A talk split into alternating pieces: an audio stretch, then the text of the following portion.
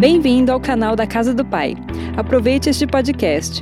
Nos conheça e tenha mais informações sobre nossa programação acessando comum.com.br. Aleluia. Eu quero falar sobre o poder da fé em casa. Nós, desde o primeiro domingo do mês de maio, queridos, nós temos falado sobre o poder da casa. Para você se lembrar, no primeiro domingo, nós falamos sobre o poder para mover, viver e existir, que é o tema nosso profético do ano. No segundo domingo, nós falamos sobre o poder de uma casa que ora, da intercessão em casa. Era o dia das mães. Depois falamos sobre o poder da palavra em casa, a importância dos pais levarem aos filhos, do legado que nós vamos deixar para nossa casa. Semana passada, o pastor Leandro, de uma forma linda, falou sobre o poder do Espírito Santo em casa. Quem crê que o Espírito Santo vai se mover na sua casa, queridos? E hoje eu quero falar sobre o poder da fé em casa.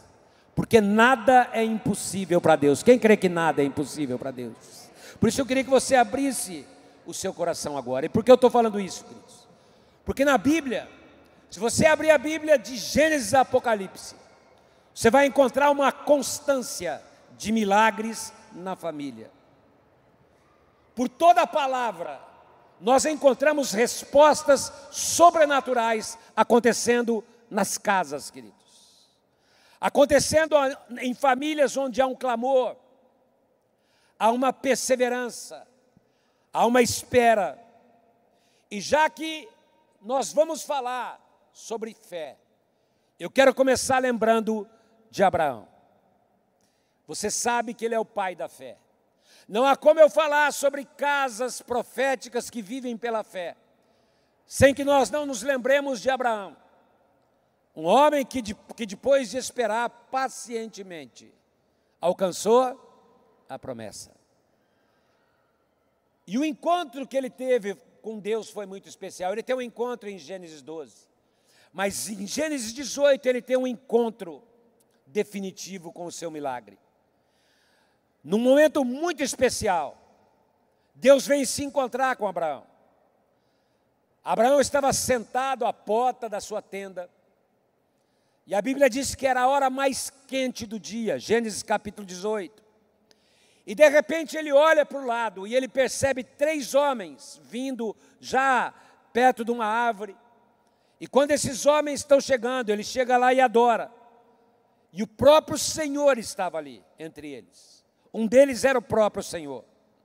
Ele providencia água para que eles lavassem os pés. Prepara uma refeição maravilhosa, o melhor novilho. Manda Sara fazer um pão quentinho.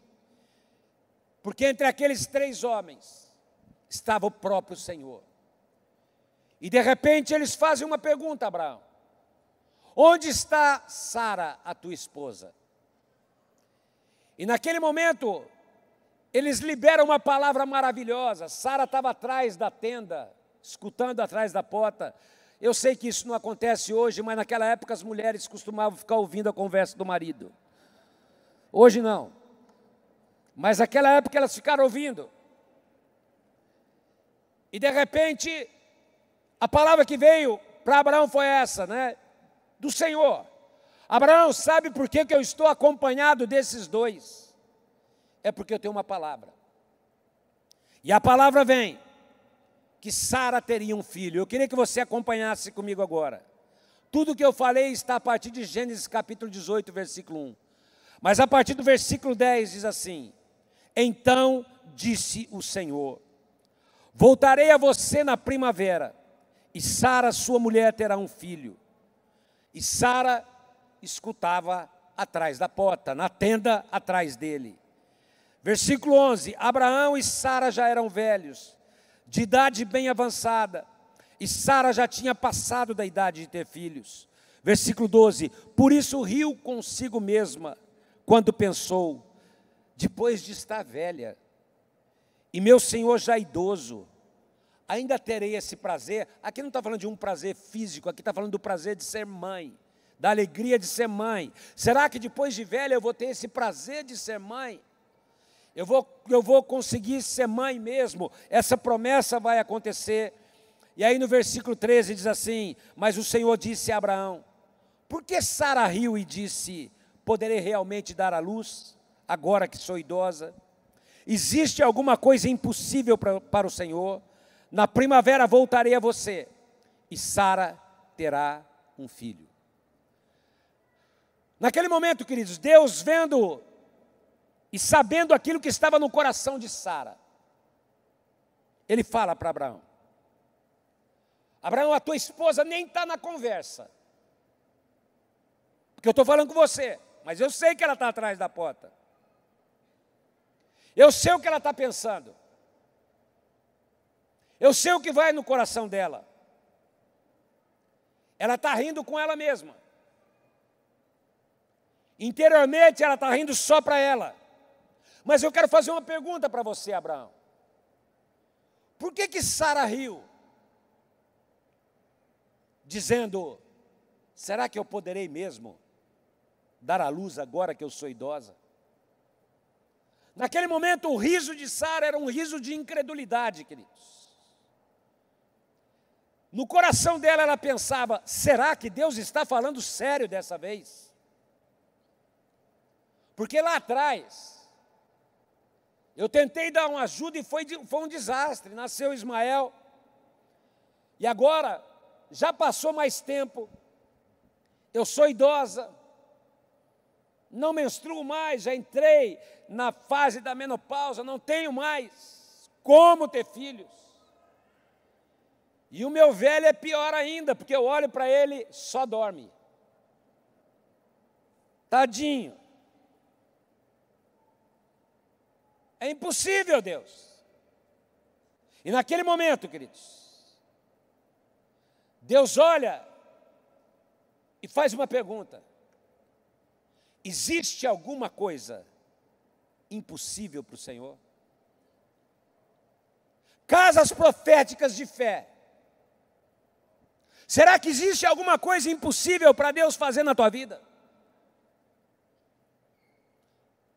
Na próxima primavera, eu voltarei a você. E Sara vai ter um filho. Agora preste atenção, queridos. Sara estava ouvindo a conversa. E ela riu. Porque ela tinha uma certeza. O meu caso é impossível. O meu caso não tem jeito. Porque com a idade que eu estou, já passei da fase da menopausa. Já faz tempo que eu não tenho intimidade com Abraão. Porque já faz tempo que o velho não é o mesmo. É impossível. E Deus olha para aquela casa e está olhando nessa manhã para casas proféticas de fé. E ele faz uma pergunta: acaso há algo impossível para Deus fazer na tua casa? Quem é uma casa profética de fé aí? Dá um glória a Deus bem alto para ouvir, queridos. Porque essa pergunta está no ar nessa manhã. Você acha que tem alguma coisa que Deus não possa resolver para você? Agora, mesmo que você ache, mesmo que no teu coração você entenda como Sara, mesmo que você pense, eu quero te lançar essa pergunta: será mesmo impossível? Quem crê que aquilo que Jesus falou sempre é a verdade, levanta bem alto a sua mão, queridos. Eu não, eu, eu não ouvi. Quem crê que aquilo que Jesus falou sempre é a verdade? E sabe o que Jesus está te dizendo nessa manhã? Sabe o que Jesus declarou em, em Lucas capítulo 18, versículo 27? Aquilo que é impossível para os homens é possível para Deus fazer nessa manhã. Casas proféticas de fé, creem, tudo é possível para o Deus que está aqui nessa manhã, em nome de Jesus.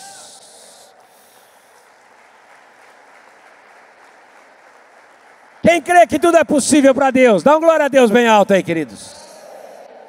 E a primeira lição que eu quero trazer ao teu coração, queridos, é essa. Tem muita gente, quando eu falei sobre teu milagre vai nascer e tem um nome, eu não vou pregar sobre isso, mas eu falei sobre isso, eu senti de falar isso. Tem muita gente que consegue crer por todo mundo, só não consegue crer para si mesmo. Consegue ter uma palavra para todo mundo. Pessoa pega Covid, fala, ora por mim, estou orando, fica firme. A pessoa falou, estou indo para o hospital, fica firme que vai passar. Vou entubar, fica firme que você vai sair. E quem crê que quem está lá vai sair em nome de Jesus, queridos. Mas se ela pega o exame viu, deu positivo, ela fala, vou morrer. Tem fé para os outros. Tem fé para animar os outros. Mas se pegar agora, essa semana, deu Covid positivo, o que é que vai achar? É, já entuba na hora do exame. Pegou o exame e já fala: o meu é a cepa indiana misturada com a africana, misturada com a não sei da onde, não tem jeito. A pessoa já acha, porque consegue crer para os outros, consegue ter uma palavra para os outros, consegue pensar para os outros. Talvez se fosse para uma amiga, Sara diria: amiga, fica tranquila, sonhe. Deus pode todas as coisas, Ele é o Deus do impossível. A idade de vocês não é nada, nada é impossível para Deus. E quem crê que nada é impossível para Deus, dá mais um glória a Deus bem alto aí, queridos. Mas quando não é para os outros, é para você, queridos. Será que você tem aplicado para a tua vida aquilo que você crê para os outros? Os pastores sabem, queridos, eu estou aqui pregando para vocês só pela fé. Mas sabe o que eu sei? Nada é impossível para Deus. E casas proféticas de fé andam pela fé, porque sabem o Deus que tem sobre essas casas. Quem crê que esse Deus está sobre a tua vida nessa manhã? Você pode dar um aplauso bem forte a Ele, queridos mais forte.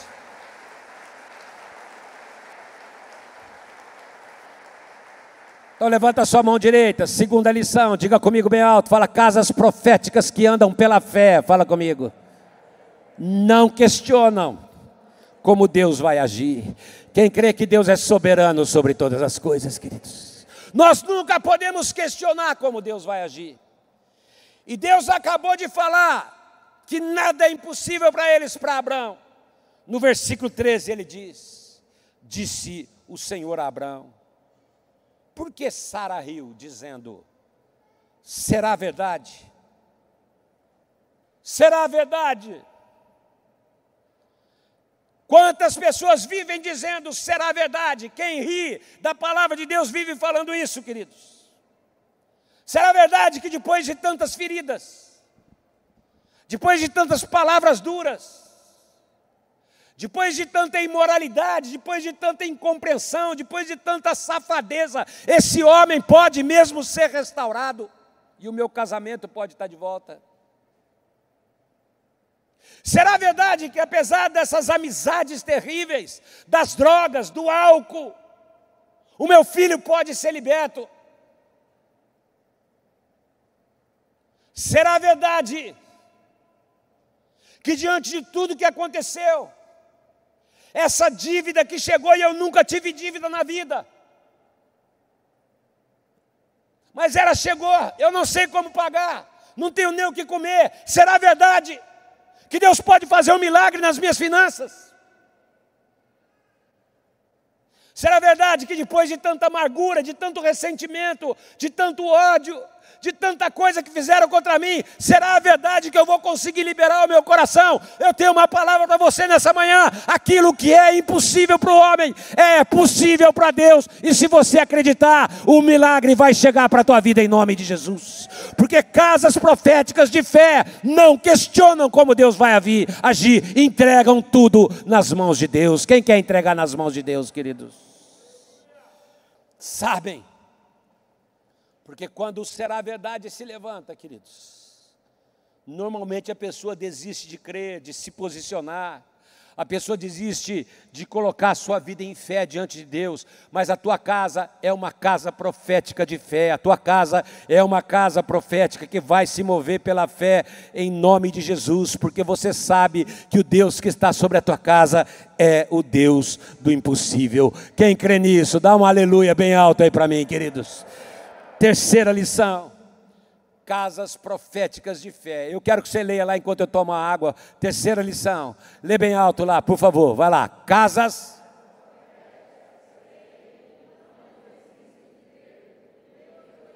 Você pode ler mais uma vez bem alto? Vai lá. Casas.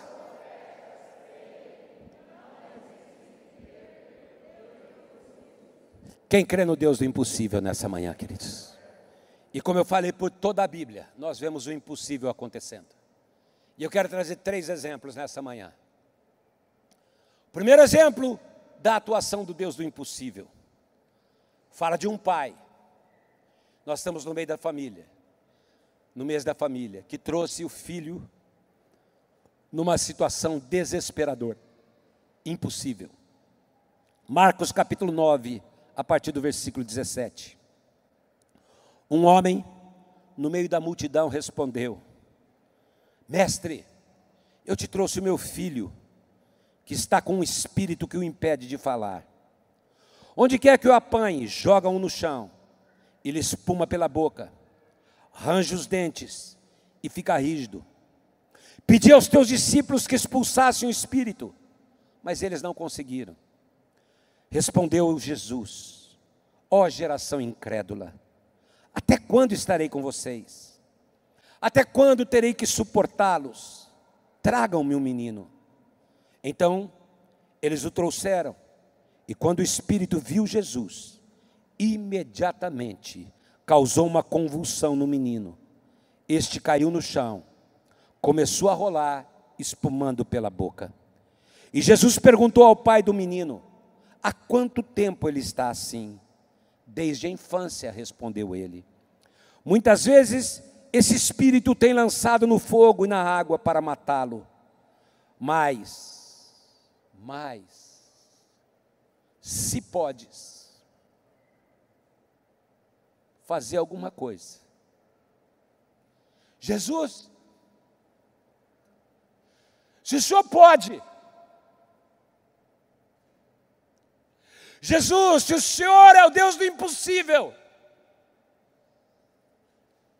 Por favor, tem compaixão. Talvez você esteja aqui nessa manhã precisando que Deus tenha profunda compaixão pela tua casa. Porque o clamor daquele pai foi: por favor, Jesus.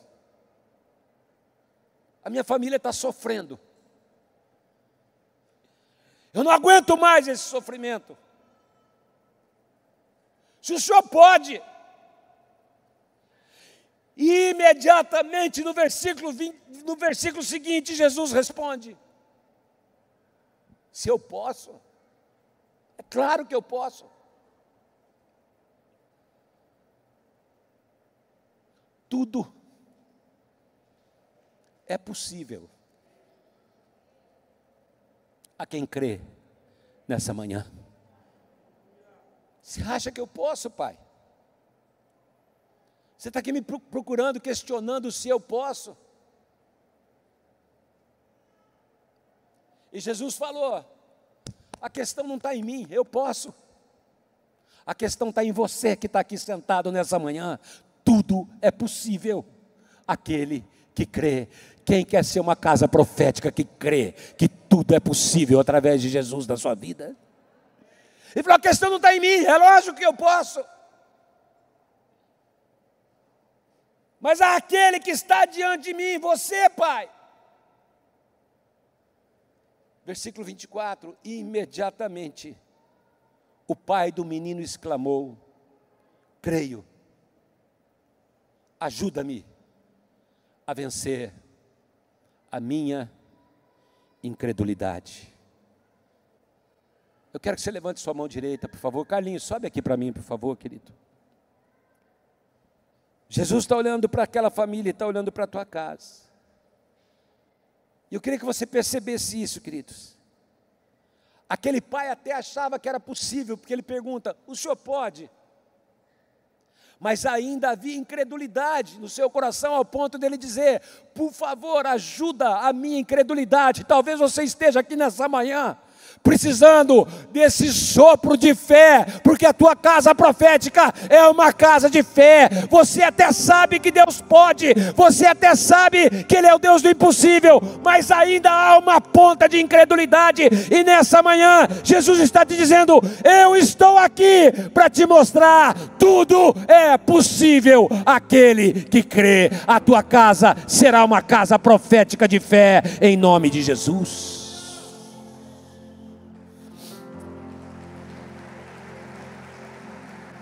Imagina aquele pai, queridos, massacrado há tanto tempo sem ver solução, desde a infância. Há quanto tempo? Desde a infância. A demora sempre prejudica a fé, queridos.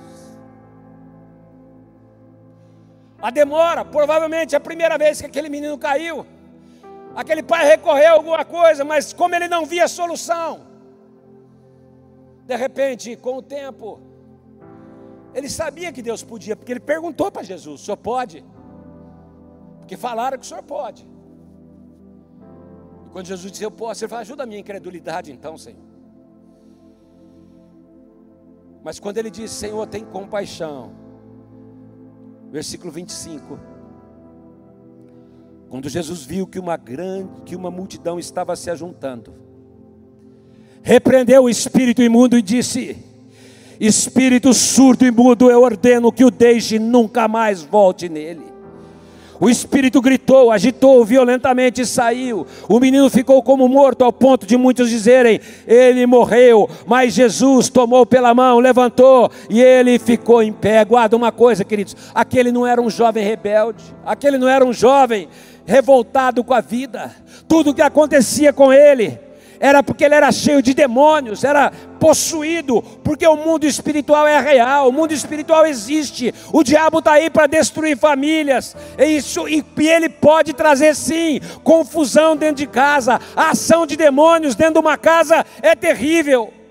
A situação daquele jovem era conhecida em toda a região ele caía, ele espumava, todo mundo comentava o que acontecia. Tinha gente que falava, tá vendo? Aquele rapaz, outros falavam lá, está cheio de demônio, aquela família sofria, essa era a realidade, o diabo estava destruindo. Era considerado por todos um caso perdido, sem esperança, vinha da infância mas nesse encerramento de série, levanta tua mão agora. Eu sei e eu quero declarar: o que não falta aqui, nesse, nesse salão, em casa conectado, são pessoas dizendo: não tem mais jeito. Situações que alguém ri por dentro e fala: não tem como mudar. Um menino que espumava, toca a mão levantada, pela boca, jogado no chão, por causa de demônios, era surdo, era mudo, uma doença espiritual, provavelmente pele e osso consumido por aquilo que estava acontecendo. Alguém alguém tinha que ficar vigiando aquilo, e talvez a tua casa esteja vivendo uma situação terrível. Eu quero declarar, em nome de Jesus, você está aqui diante de Jesus, e nessa manhã está sendo liberada uma palavra para tua casa. Chega, o diabo não tem mais poder de atacar a tua família, o espírito maligno vai cair por terra, em nome de Jesus.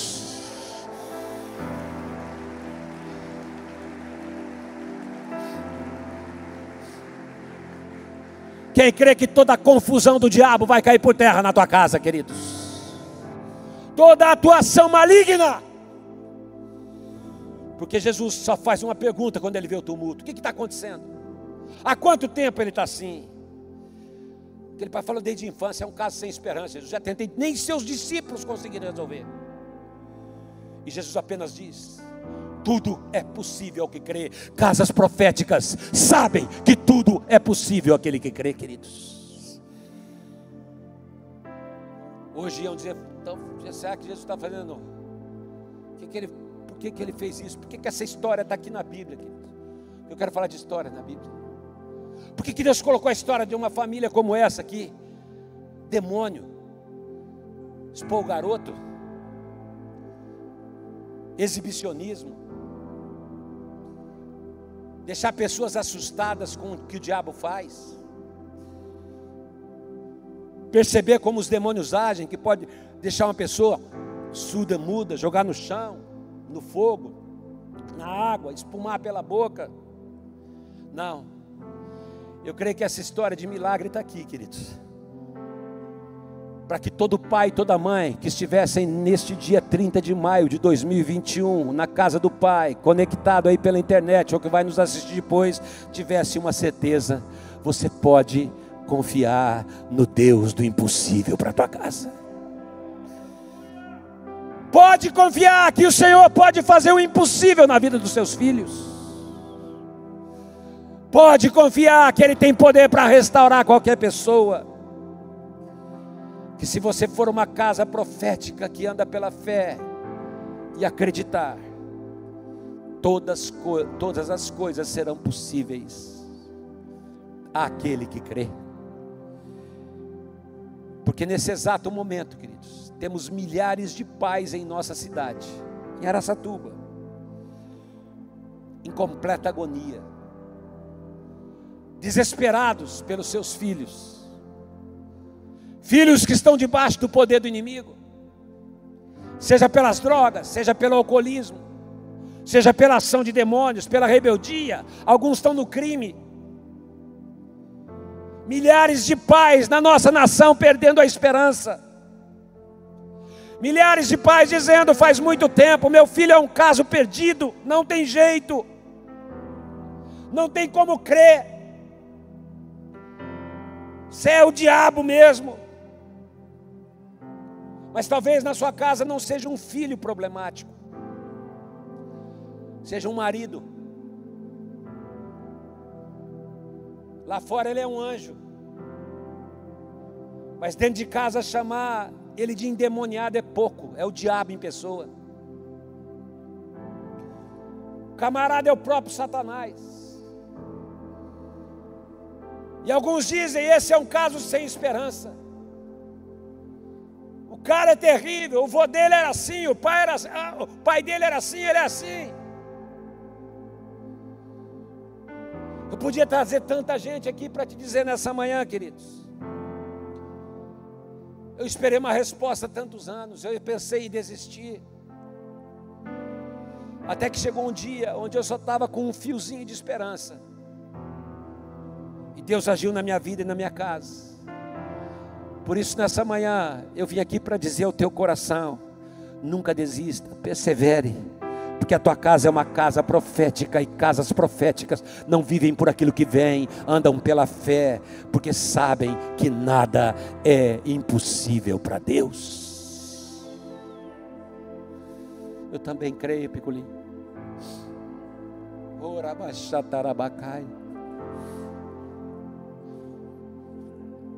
Segundo exemplo que eu quero trazer para vocês, Marcos capítulo 5. Uma história que eu já preguei muitas vezes. Fala de um, de um homem chamado Jairo, chefe da sinagoga. Chega Jesus desesperado, pedindo que curasse a sua filhinha. Por favor, o senhor pode ir em casa. Minha filha precisa de cura. Mas do meio do caminho, uma mulher com fluxo de sangue toca. E Jairo com pressa para que Jesus chegasse lá.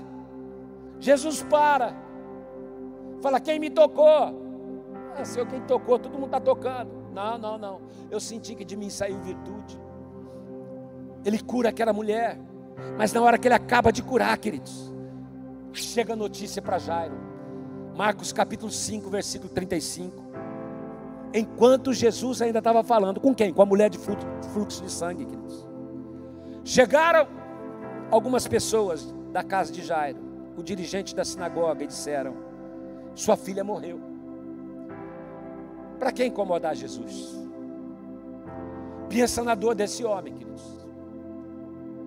Pensa no sofrimento dessa família. Infelizmente não deu tempo. Se tivesse sido um pouquinho mais rápido. Talvez se Jesus não tivesse parado, ele teria chegado lá e curado a minha filha. Mas Jesus, olhando para ele, libera uma palavra, ele libera uma palavra para pessoas que estão aqui nessa manhã. E ele diz: chegou a notícia ruim, não tenha medo, crê somente. Quem quer crer no Senhor nessa manhã, queridos?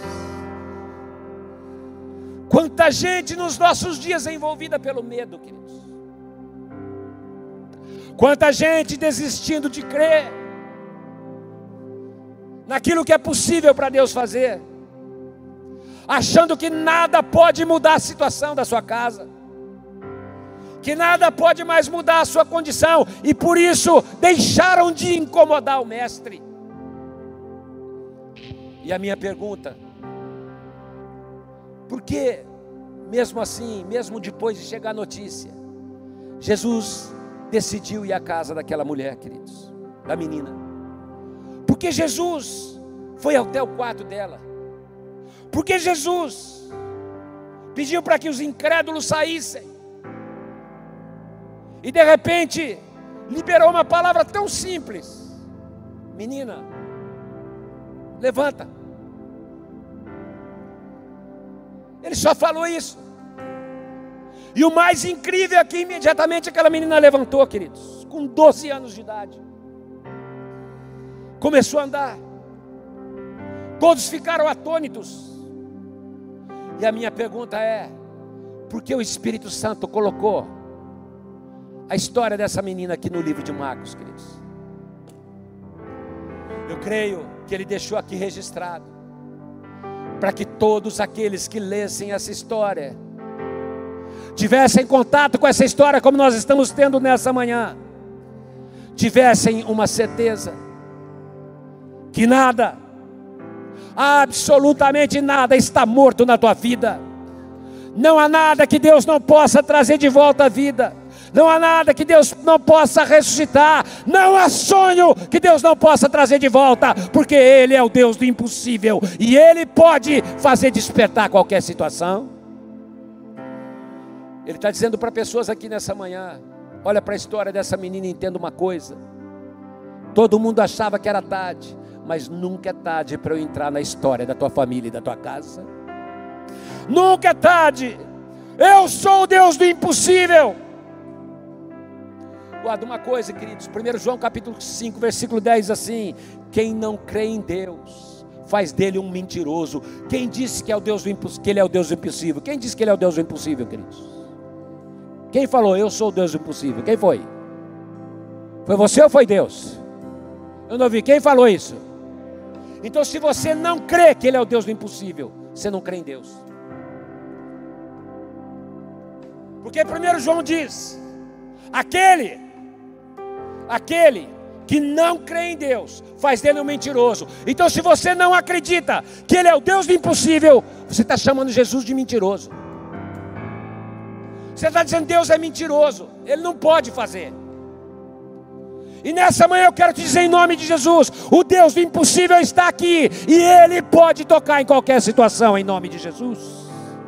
Porque casas proféticas não questionam como Deus vai agir, sabem que basta uma palavra simples vinda dEle, que até aquilo que está morto pode reviver em nome de Jesus. E eu quero trazer o terceiro e último exemplo. Uma situação financeira impagável. Nós estamos vivendo uma crise financeira sem proporções, queridos. Ainda a gente não tem ideia do que vai acontecer, porque já estão falando em fechar tudo de novo. Algumas cidades como Ribeirão Preto já fecharam. Franca, até a farmácia fechou, só delivery. E a pergunta que tem surgido em muitos corações é essa: como pagar as contas? Como sustentar minha família? Eu não sou funcionário público. Se eu não trabalhar, eu não recebo. Como eu vou pagar essa conta? Isso aconteceu com Jesus, queridos. Mateus 17, 24 diz assim: Quando Jesus e seus discípulos chegaram a Cafarnaum, os coletores de imposto de duas dracmas vieram a Pedro e perguntaram: Ô, oh, Jesus não vai pagar a conta dele, não? Jesus vai deixar o boleto ficar atrasado? Tem alguém te cobrando alguma conta atrasada? Eu não estou falando para nós cego, tá? Porque nós cego, ele atrasa em qualquer época. Eu estou falando de gente honesta, trabalhadora, séria, que está com conta atrasada por conta de tudo que está acontecendo aí. E está passando vergonha por isso. Passando constrangimento. Essa semana eu vi um vídeo lindo, querido. Não sei quem assistiu. Começaram a entrevistar um, um camarada que estava catando papel na rua. E ele falou: quando começou, a, quando começou a pandemia, ele tinha acho que três ou cinco empregados, era um empresário, bem sucedido, ganhando dinheiro. E veio a pandemia, ele quebrou. E aí a pergunta que a, que a pessoa fez para ele falou assim: Mas você está catando papel? Você que, é que era um empresário, o que, que você está fazendo aqui? Ele falou: Sabe por que, que eu estou aqui? Porque isso aqui me dá uma renda para minha casa. Eu não sou bandido, eu não sou vagabundo, eu não sou uma pessoa que vou ficar parada. Se catar papel dá dinheiro, eu vou catar papel, mas eu vou levar dinheiro para minha casa. Meu olho encheu de lágrimas, queridos. E falaram para Jesus: Seu mestre aí não paga o que deve, não. E Pedro imediatamente, versículo 25. Qual foi a resposta? É lógico que ele paga. Sempre pagou. É lógico que ele paga. Ele não deve, não. Mas aí, Pedro sempre respondia na lata. Ele chega em casa. Falou, Jesus, eu falei que o senhor paga. Quando Pedro entrou em casa, versículo 25, já foi falando de cara. E aí Jesus fala: O que, que você acha, Simão? De quem? Os reis da terra cobram tributos e impostos? Dos seus filhos ou dos outros? O príncipe, o filho do rei, paga imposto? Não. Pedro falou dos outros. Porque príncipe não paga imposto, é filho do rei. E Jesus falou: então, os filhos estão isentos. E Pedro, bom, já que eu sou filho do, do rei, rei dos reis, não tenho que pagar imposto. Jesus fala: não, não, não. Versículo 27. Mas para não escandalizá-los, vá ao mar, joga o anzol, tire o primeiro peixe que você pegar, abra-lhe a boca e você encontrará uma moeda de quatro dracmas. Pegue-a e entregue a eles. Você vai pagar o meu e o seu. A minha pergunta é: por que, que o Espírito Santo deixou registrado aqui essa passagem? Levanta tua mão agora. Porque aqui na palavra de Deus, queridos, com a tua mão levantada. Tem a história de um pai que não tinha esperança mais, porque o demônio estava acabando com a sua família. Porque tem a história de outro pai que a filha tinha morrido e parecia que Jesus chegou atrasado. Por que, que tem a história de alguém que não tinha dinheiro e Jesus precisou falar, vai lá pescar? Porque Jesus não levantou uma oferta, tinha uma multidão. Por que, que ele mandou pescar para pagar? Agora eu quero fazer uma observação, está com a mão levantada? Pedro era pescador, e eu creio que do teu trabalho, daquilo que é você, tem habilidade de um jeito diferente. Pedro era pescador, mas ali Jesus falou: você vai pescar de um jeito diferente, e vai ser o primeiro peixe, vai chegar a resposta. Comerciante, profissional liberal, você que está aí, você que tem aí dificuldade financeira, eu não sei como Deus vai fazer, mas de um jeito diferente, vai estar tá na boca daquilo que você trabalha, do teu trabalho, a resposta financeira que a tua casa está precisando, porque o Deus do impossível tem resposta financeira em situações situações difíceis e você vai pagar a sua conta em nome de Jesus. Deus colocou essa história para dizer: não há situação impagável que eu não possa fazer o impossível na sua vida.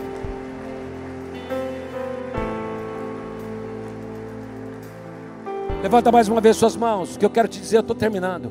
O Deus que alimentou Elias com corvos, querido que encheu as vasilhas vazias de uma viúva, que abriu o mar, que fechou a boca de leões, que alimentou uma multidão com cinco pães e dois peixinhos. É o mesmo Deus do impossível, porque Ele é o Deus de ontem, de hoje, será eternamente. E casas proféticas de fé creem que o Deus do impossível age em todos os momentos. Por isso, nesse encerramento de mês da família. Nós temos várias situações aqui que são só um milagre. Quem está precisando de um milagre? Levanta bem alto a sua mão. Levanta bem alto. Ah, Deus está aqui para te garantir, você que está com a mão levantada. Ele pode fazer o impossível para você nessa manhã. Mas faz assim para você não cansar. Mas, pastor Samuel, a resposta ainda não chegou. Por que, que aquele que foi curado e o outro não foi?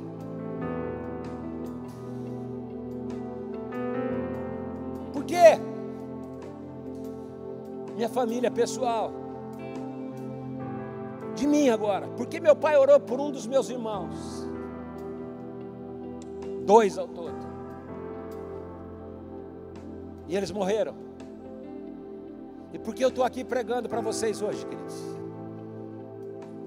Porque quando eu tinha uma situação impossível, meu pai falou: Você crê que Jesus pode te curar? Eu falei: Creio. Eu estava indo a caminho do hospital, ele botou a mão na minha cabeça.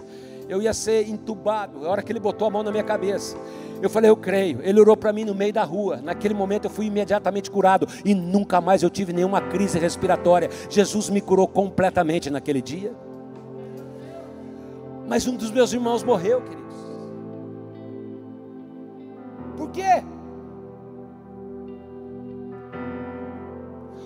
Mesma igreja orando por Tiago, no mesmo dia ele morre, a mesma igreja, o mesmo povo, e Pedro é solto.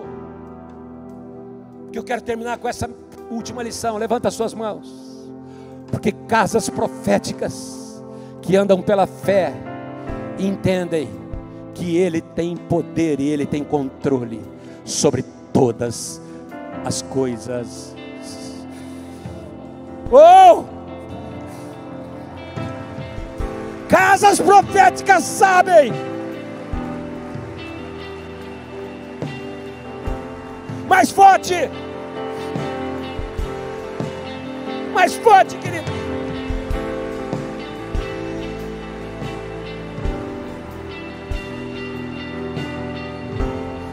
Porque essa mesma Bíblia, que tem a história de grandes milagres, é a mesma Bíblia que mostra que Ele é o Deus do consolo, da conforto, da consolação. Ele é o Deus que pode fazer o impossível através de outras situações. Casas proféticas que andam pela fé entendem que nem sempre é do nosso jeito. Fique em pé, Abadio e Márcia, por favor. Está vendo esse casal? Exatamente como o Guto e a Selma. Antes de casar.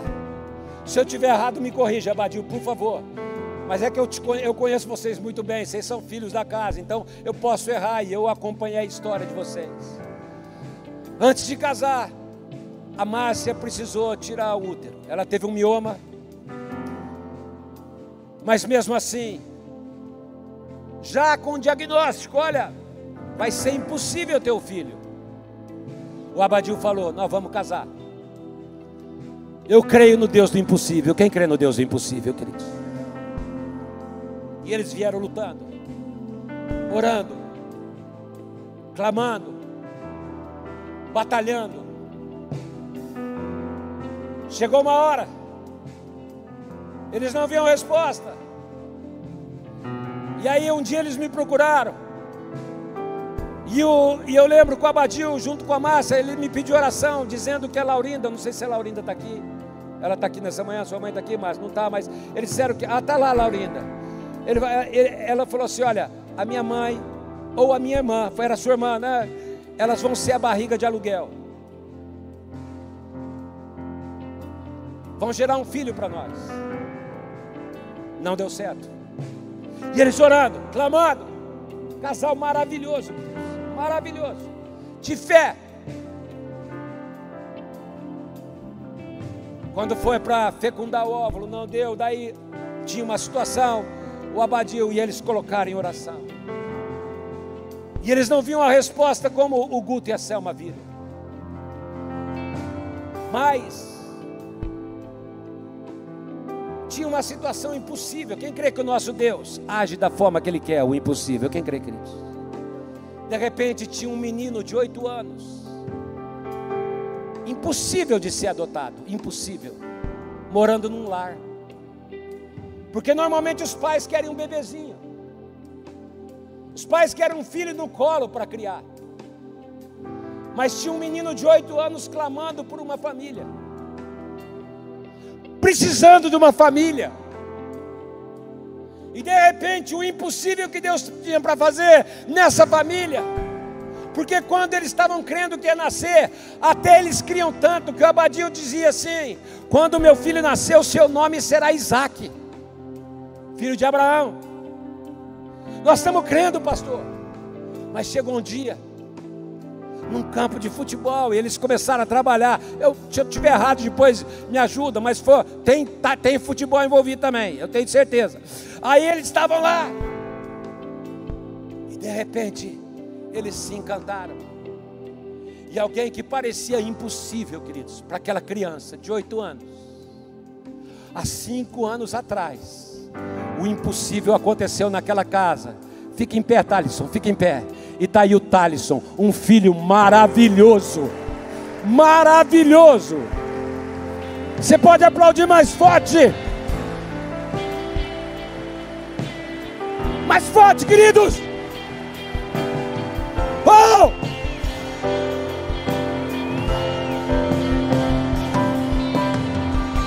Esse é o nosso Deus.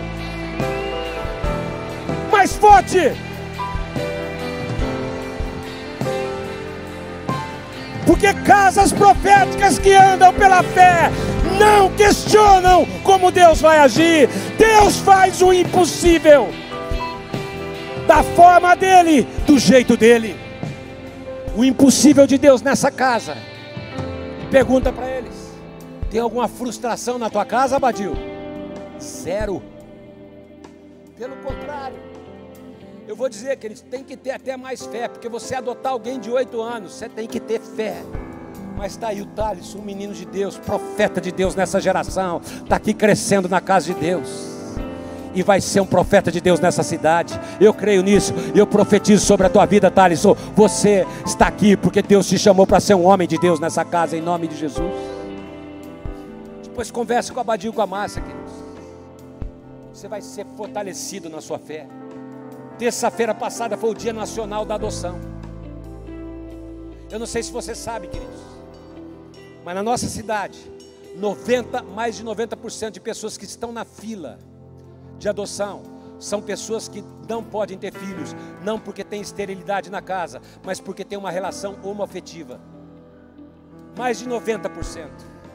E eu creio que chegou a hora de Deus levantar famílias como a família do Abadio, como Abadio e a Márcia, para que Talisson sejam tirados dos lares de órfãos e venham para a casa de Deus e tenham uma família e o impossível também aconteça na vida deles em nome de Jesus. Não há tristeza nessa casa. O impossível agiu de uma forma diferente. Quem crê que o Deus do impossível está aqui, queridos? Porque mais impossível do que um casal gerar, queridos, era alguém pegar uma criança de oito anos. Quem quer uma criança de oito anos? Abadio e Márcia, porque são um homem e uma mulher de Deus, e estão aí com um filho maravilhoso. E eu creio que o Senhor está aqui. Você pode levantar sua. Aliás, Rodrigo não está aqui. O Rodrigo e a, e a Camila. O Rodrigo está aqui nessa manhã. O Rodrigo toca baixo aqui. Se você tiver interesse e quiser saber sobre adoção, procure o Rodrigo, porque faz mais de um ano ele me procurou, procurou e ele está sendo envolvido muito nesse processo de adoção. E nós vamos ter um ministério nesta casa que vai incentivar a adoção de crianças, porque nós cremos que Deus pode fazer o impossível na vida de crianças que estão abandonadas.